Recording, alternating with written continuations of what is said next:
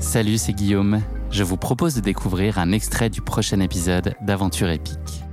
Aventure épique, c'est le podcast qui vous fait vivre dans chaque épisode une aventure en plein air à couper le souffle. Je vous donne rendez-vous un jeudi sur deux pour découvrir un nouvel épisode et vivre une aventure qui va vous tenir en haleine, vous émouvoir et vous inspirer. Mais avant ça, place à un extrait de notre prochain épisode. Bonne écoute L'idée de base, c'est Corentin. La manière dont il m'a présenté le projet au début, c'était de, il voulait partir en Norvège ou dans un pays scandinave et partir faire un voyage de plusieurs mois. Mais c'était plus 4, 5, 6 mois.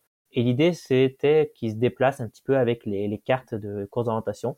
Donc, c'est les cartes qu'on a utilisées, nous, pour notre projet. Alors, il faut juste savoir que les, les cartes que nous avons utilisées, c'est pas des cartes hygiène, c'est des cartes qui sont beaucoup plus précises. Donc, je pense que la majorité des gens connaissent euh, les, les cartes hygiène parce que tout le territoire français est cartographié comme ça.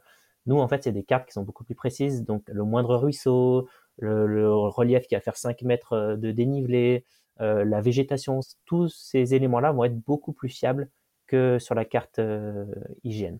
Donc, euh, nous, c'est les cartes sur lesquelles nous orientons en compétition de, de course d'orientation. Ces cartes-là, elles s'adressent spécifiquement aux gens qui pratiquent la course d'orientation est-ce qu'il peut y avoir d'autres usages peut-être?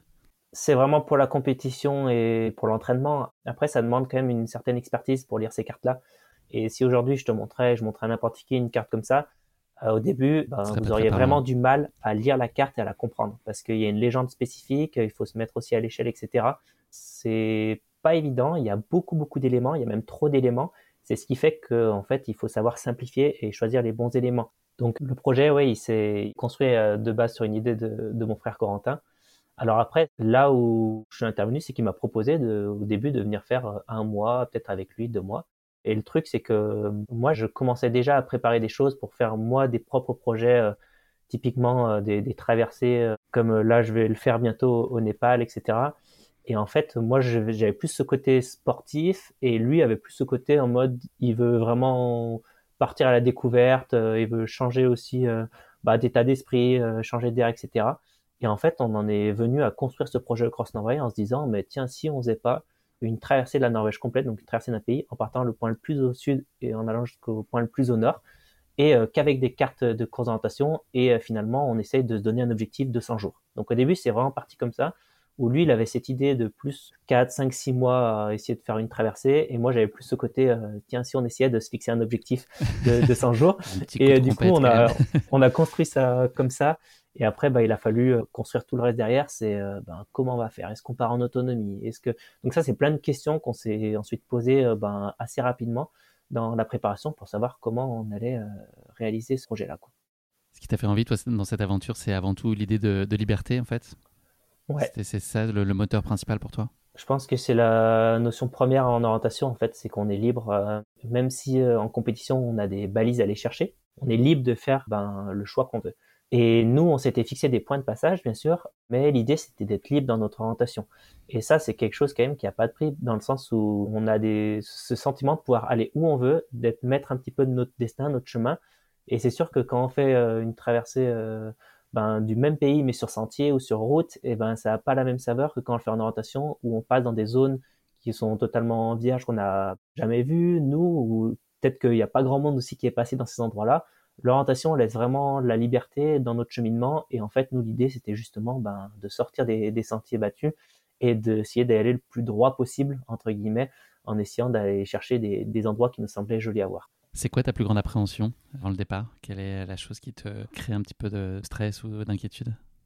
Bah alors c'est surtout euh, mentalement comment je vais réagir. Quand je serai fatigué, dans quel état mental je vais être? Est-ce que je vais bien réagir? Est-ce que je vais m'énerver? Est-ce que je vais vouloir arrêter, etc c'est toute cette euh, partie euh, mentale sur du long. Je me faisais pas trop de soucis d'un point de vue physique, mais c'est mentalement quand je serais fatigué, ben, comment je vais être, comment je vais réagir. Et ça, tu sentais qu'il y avait un risque? Pas qu'il y avait un risque, mais euh, enfin, tu te découvres quoi. Je veux dire, quand tu pars sur si long, tu découvres vraiment qui t'es et comment tu réagis et et en fait, c'est cette peur aussi de se voir peut-être dans des situations où ben c'est délicat, où c'est pas évident à gérer se dire bah en fait peut-être que non je suis pas capable de le faire peut-être que mentalement j'aime pas ça. Il y a aussi ce côté euh, on part sur euh, sur 100 jours mais est-ce que je vais aimer ça? Peut-être qu'au bout de 20 jours j'en aurai marre et que je j'aime pas du tout ce, côté-là.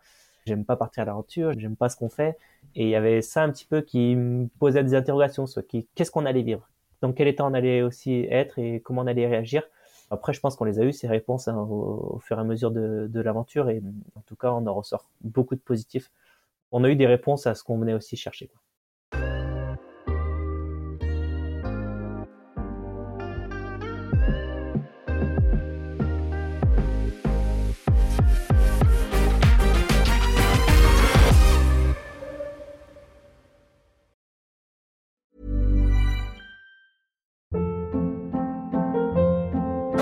Hold up. What was that? Boring. No flavor. That was as bad as those leftovers you ate all week. Kiki Palmer here, and it's time to say hello to something fresh and guilt-free. Hello Fresh. Jazz up dinner with pecan-crusted chicken or garlic butter shrimp scampi. Now that's music to my mouth. Hello Fresh. Let's get this dinner party started. Discover all the delicious possibilities at hellofresh.com.